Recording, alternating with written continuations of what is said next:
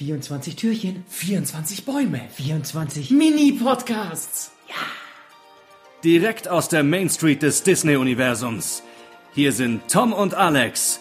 Hier bekommt ihr Unhidden Mickey. Adventskalender. Walt Elias Disney. 24 Folgen. Alex Balek, hallo. Hallo, Tom von der ISA. Wahnsinn. Ja, zum 24. Mal hören wir uns heute. 24 Folgen haben wir hinter uns, 24 Adventstürchen geöffnet mit ganz schönen Bäumchen und manchmal äh, coolen Infos und manchmal Quatsch von uns. Aber ja, so ist es halt in unserem Adventskalender gewesen. Auf jeden Fall waren da echt ganz tolle Folgen mit dabei, ne? Und heute die 24. Nicht-Baumfolge. Die Kirsche auf dem Kuchen sozusagen. Also Yes. wir sind einfach auch ein geniales Thema, das wir uns natürlich bis zum Ende ein bisschen aufgespart haben. Aber es geht nicht, dass wir nicht über einen Mann reden, der nicht nur uns beide in unserer Disney-Liebe extrem motiviert und beeinflusst hat, sondern auch das Imperium, das Disney heute ist, natürlich mitgetragen und gegründet hat. Du, du, du, du, du, du, du. Also Imperium. Genau dieses. Ja. genau dieses Imperium. Ja, und Walt Disney haben wir echt äh, eigentlich das auch zu verdanken, dass wir zusammen jetzt hier hocken und zusammen einfach über äh, Disney reden und über alle seine Charaktere reden dürfen. Und Walt Disney, der ist ja äh, auf einer Farm in Marceline aufgewachsen. In Miss Missouri liegt es. Und da ist er aufgewachsen auf einer Farm.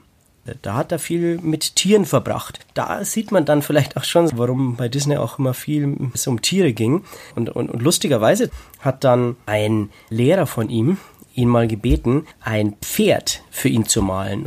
Und er hat versucht, dieses Pferd nachzuzeichnen. Und das ist am Anfang erstmal so richtig schief gegangen. Obwohl er da schon gezeichnet hatte. Er hat im Unterricht viel gezeichnet. Und das war sozusagen die Lösung vom Lehrer. Na, dann zeichne halt mal was für mich. Das war auch sein erster Job, wo er Geld dafür bekommen hat. Ganz am Ende, wenn man sich überlegt, traurige Kinder, tatsächlich auch, weil sein Vater seine Farm, die er- die Familie damals hatte, verkaufen musste zu einem Zeitpunkt. Ähm, es war einfach keine gute Ernte mehr, die diese Farm abgeworfen hat und Trotzdem hat sich der Vater selbst motiviert und das fand ich äh, richtig genial, was er gemacht hat. Er hat nämlich eine kleine Zeitungsfirma gekauft.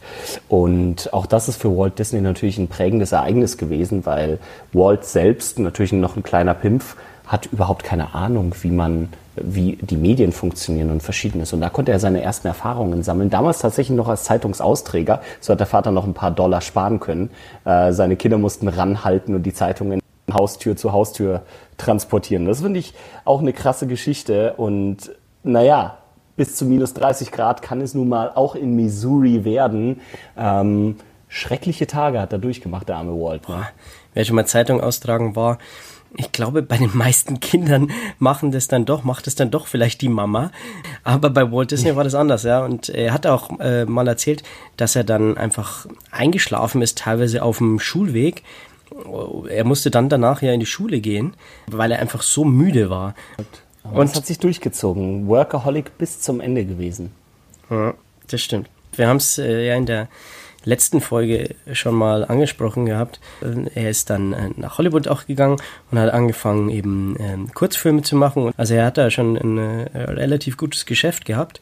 Und irgendwann ist aber dann der äh, Geschäftspartner von ihm gekommen. Mr. Münz hat gedacht, ach, wir können jetzt mal den Lohn reduzieren von allen Mitarbeitern. Eigentlich ist äh, Disney da zu ihm gefahren, äh, zu, ins Universal äh, und wollte sagen, okay, er braucht eine Lohnerhöhung für das komplette Team. Und der Münz hat gesagt, nee, äh, entweder macht ihr es billiger oder ich mach's selber. Und das Ende vom Lied war, dass Walt gesagt hat, nee, macht er nicht. Und dann der äh, Typ gemeint hat, ach du, okay, äh, hey, ich nehme deine Leute dafür. Und dann stand er alleine da, außer Up iWorks, der natürlich bei ihm geblieben ist. Treuer Partner. Echt, das sind schon Schicksalsschläge. Also ich meine, da, da wächst du auf einer Farm auf und das liebst du und möchtest eigentlich nicht weg. Dann später eben, weißt du, diesen einen Charakter, den du geschaffen hast, Oswald, äh, und der wird dir dann weggenommen. Du hast ja die komplette, du hast diese Figur ja nicht nur erfunden, du hast ihr eine Seele gegeben ähm, und Jahre mit ihr verbracht. Das ist wirklich wie so ein kleines Kind. Und schon haben wir wieder diese Pinocchio-Geschichte. Weißt du, schnitzt Geppetto sein eigenes kleines Kind und dieses Kind möchte dann erwachsen werden und normal werden und aus den Händen von Geppetto äh, kommen. Und da, genau so eine Geschichte muss ja eigentlich Walt Disney durchgemacht haben. Genau solche Emotionen hat er natürlich. Ja, gezeichneter Charakter, aber gefüllt mit Leben und gefüllt mit dieser Inspiration, die Walt Disney hatte. Es ist echt unglaublich, dass Walt Disney dann immer trotzdem noch so an seinen Träumen festgehalten hat.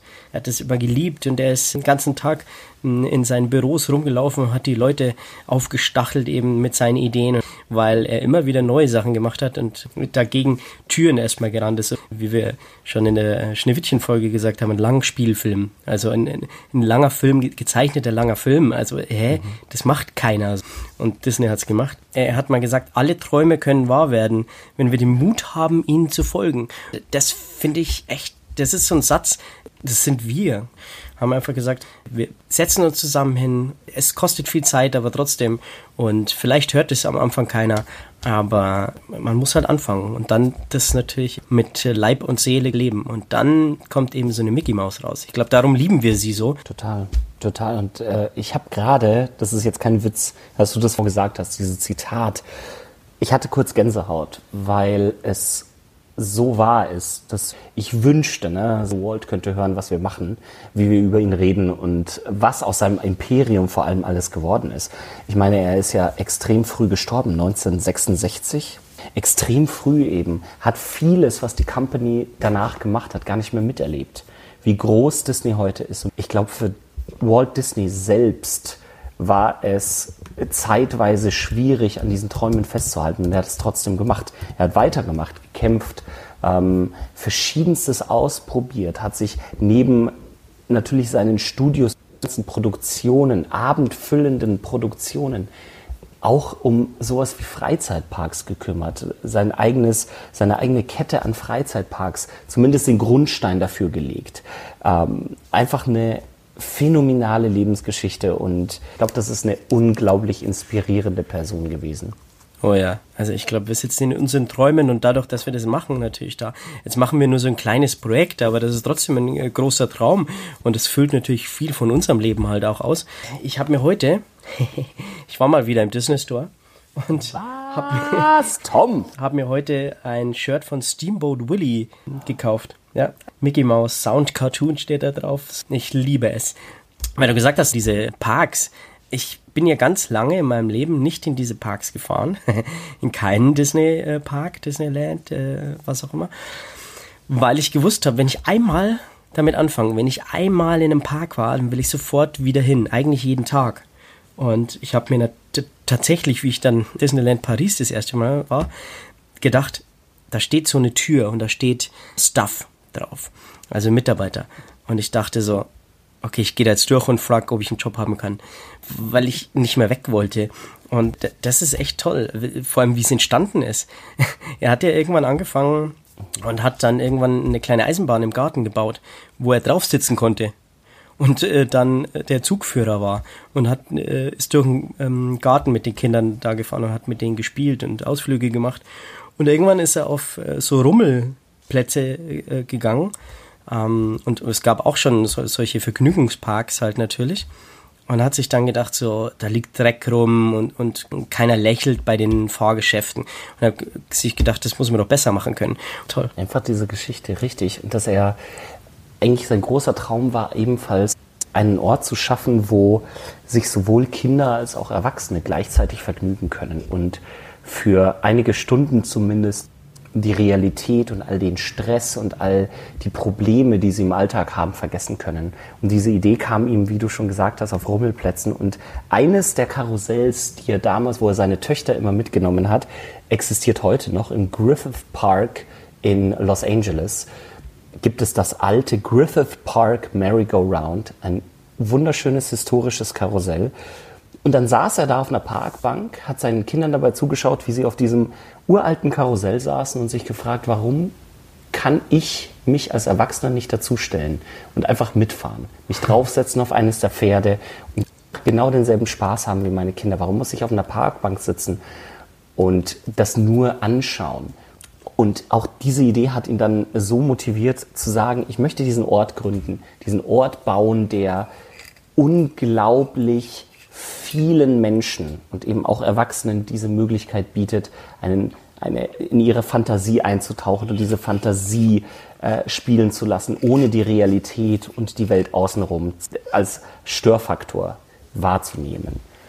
Und das ist echt krass, dass wir ihm das zu verdanken haben, dass da auf einmal dann Disneyland war, dass der Disney World kam. Wahnsinn. Es ist, er schlägt einen, oder? Also und äh, man, man, man findet es gleichzeitig toll und man ist gleichzeitig so, boah, aus diesem Moment raus ist das alles entstanden.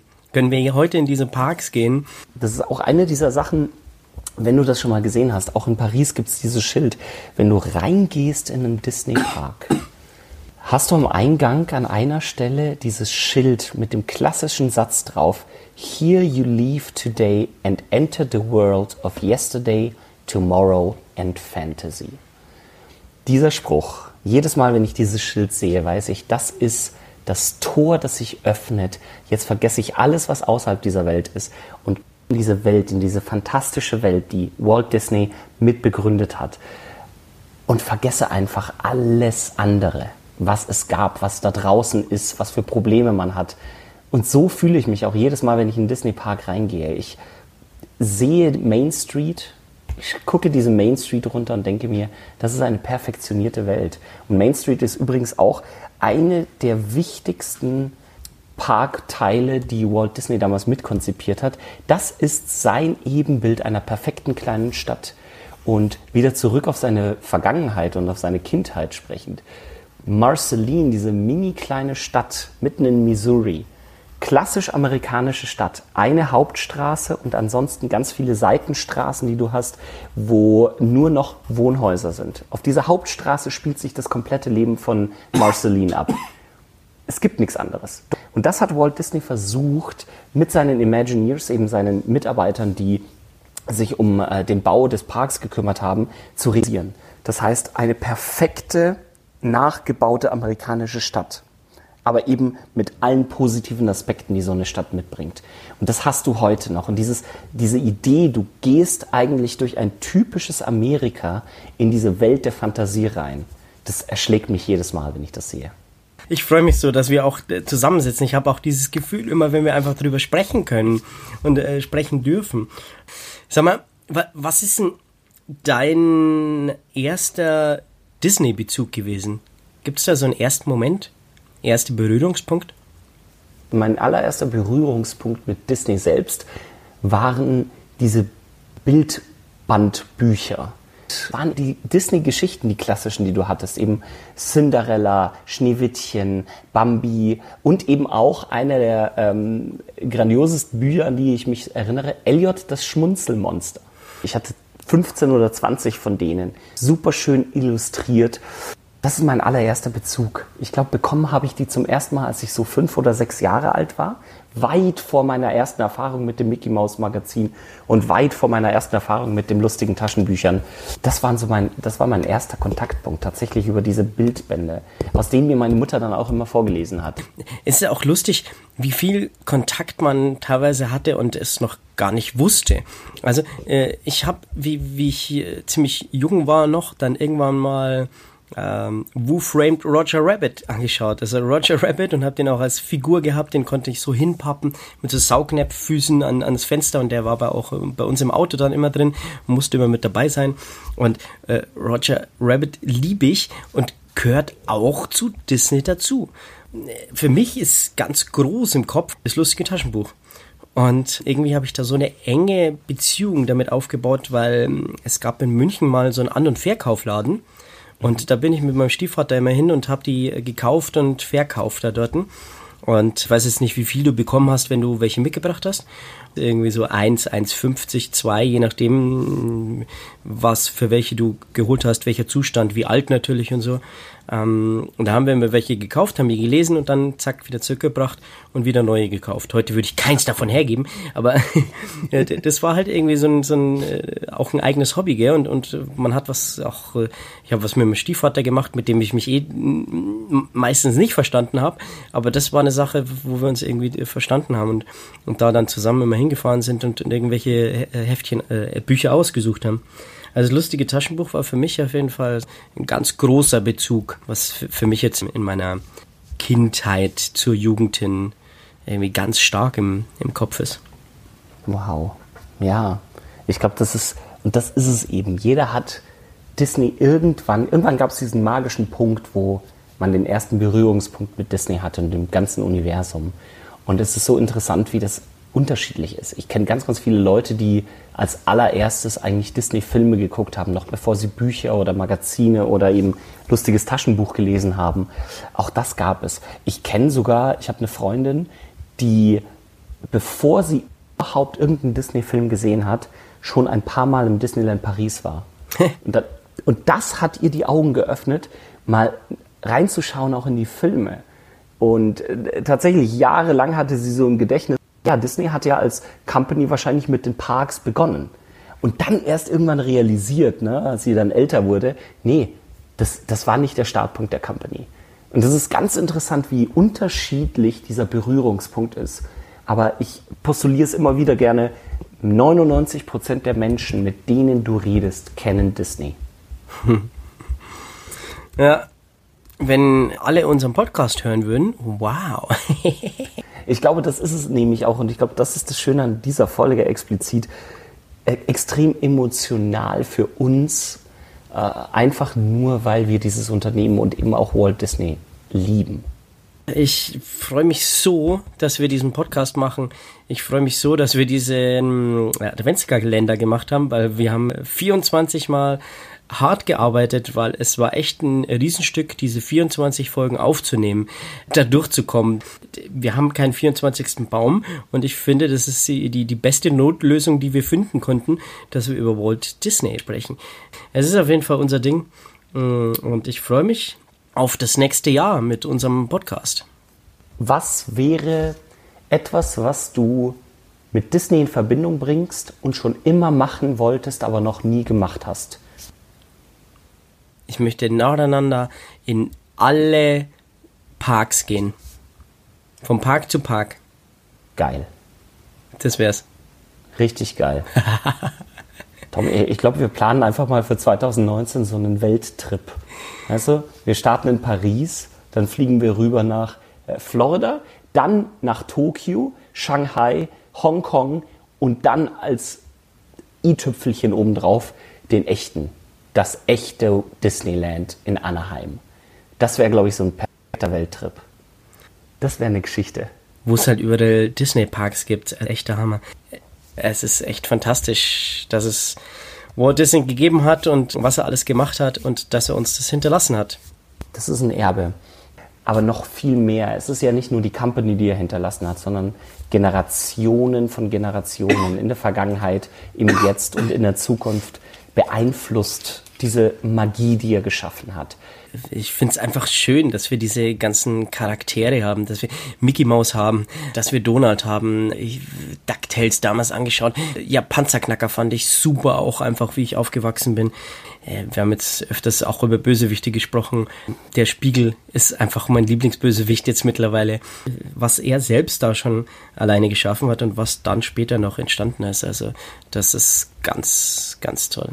Herrlich. Herrlich. Und heute sind wir an einem Punkt mit Marvel und Star Wars, wo dieses Unternehmen so viel geschaffen hat und so viel mitbegleitet.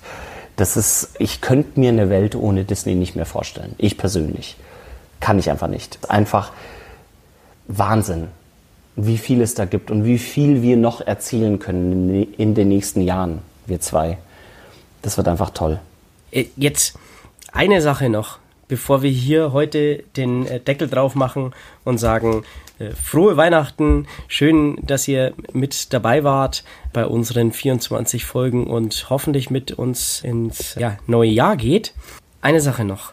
Ich hoffe, dass wir die Magie nie verlieren und dass wir nie vergessen, was da alles entstanden ist in Disney und was uns Walt Disney da alles mitgegeben hat. Ja.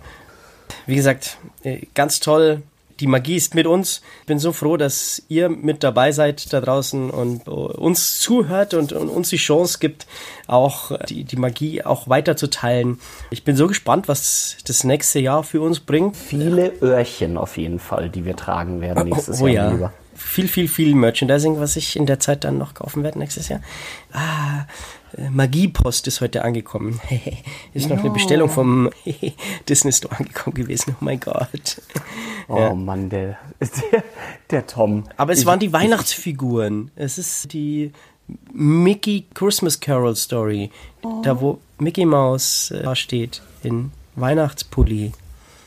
Du kannst mir eine Sache glauben, aus mir spricht einfach nur der pure Neid. Du kennst ja meine Wohnung. Ein bisschen kahl ist es schon. da spricht einfach nur der Neid. Deswegen kann ich dich auch nicht zu mir einladen, weil hier einfach halt alles mit Disney-Figuren vollsteht. Und ja, man muss den Weg kennen, wo man hintreten darf. Verstehst du? Das ist, wie ein, das ist ein Disney-Minenfeld, was hier bei mir zu Hause ist. Und ich glaube, Alex, es ist okay, wenn wir diesen Podcast nicht äh, diesmal selber abmoderieren, sondern einen Mann zu Wort kommen lassen, der es einfach verdient hat. Und natürlich meine ich äh, Walt Elias Disney. Es gibt ja eine Figur, die im Disneyland immer steht. Man kennt die ganz oft auf Fotos. Ihr kennt die sicher auch. Jeder hat so ein Foto wahrscheinlich schon gesehen. Walt Disney und daneben steht sein kleiner Freund Mickey Mouse. Partnerstatue. In dem Sinne hat er einfach noch einfach eine äh, Sache zu sagen, was für uns sehr wichtig ist, was jetzt auch zum 90. Geburtstag immer wieder kam. Und von dem her, ja, wie gesagt, äh, frohe Weihnachten, schön, dass ihr mit dabei wart, jetzt diese 24 kleinen Folgen mit uns gegangen seid. Wir freuen uns so wahnsinnig auf 2019, was da alles passieren wird. Wir haben so viel vor und äh, vielleicht geht ihr mit uns auf Patreon und gebt uns die Chance, dass wir da einfach noch mehr Zeit und Ideen reinstecken können. Aber da wird auf jeden Fall einiges kommen. Das Alex, danke, dass du das mitgemacht hast, diese Weihnachtszeit, äh, diese verrückte Idee, 24 Folgen zu machen. Äh, danke dir für diese verrückte Idee. Ich liebe unsere verrückte Idee. Das ist grandios. Echt. Wie du, wie du, schon mal erzählt hast, ich habe äh, auch nachts um vier genügend verrückte Ideen. Also hm, ruf mich ja. an. Wer Ideen braucht, ruft mich an. 0800 fragt Tom. Und jetzt schalten wir rüber zu Walt Disney. During the last few years, we've ventured into a lot of different fields. And we've had the opportunity to meet and work with a lot of wonderful people. I only hope that we never lose sight of one thing, that it was all started by a mouse. Congratulations, Mr. Mickey Mouse. Congratulations to you. Congratulations. Your picture show was fine. It's a hit, it's a hit, and we want to shake your hand. Congratulations, happy days to you. You sure brought down the house, and we hope you have a lot of success. Congratulations, Mickey Mouse. 24 Türchen, 24 Bäume, 24 Mini-Podcasts.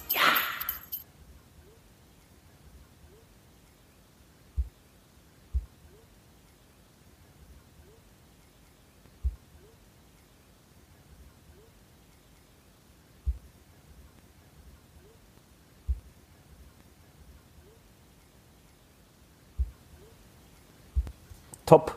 Jetzt kann ich dir das ja schicken. Zack. Das, das sind diese Walt Disney Studios. Hm, ja, ja, genau. Ja, Genau, dieser kleine Park. Vorher stand sie tatsächlich vor, also vor dem Hotel, da ist ja dieser riesengroße, wunderschöne Park. Ja. Also das hat ja Paris nochmal saumäßig geiler gemacht als Disneyland oder Walt Disney World. Dieser, dieses du kommst aus dem Park raus und du bist eigentlich in so einer geilen Atmosphäre. Das hat kein anderer Disney-Park. Aber wie gesagt, ich äh, schicke dir gleich noch ein Bild. Äh, da siehst du die Partners ähm, eben in Disneyland. Mhm. Das ist, jeder Park ist da, also in Paris stehen sie in dem Walt Disney Studios Park. Ja. In Magic Kingdom und Disneyland stehen sie in Walt, äh, in den äh, Parks selbst. genau vor dem Disney-Schloss.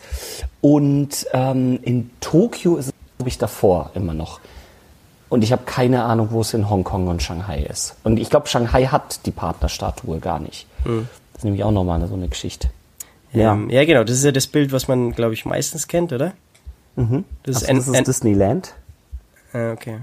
Wenn du mal ganz genau hinschaust, sieht man aber auch eine Stromleitung oben Ja. hinter dem Schloss. Das ist leider das große Problem in Anaheim.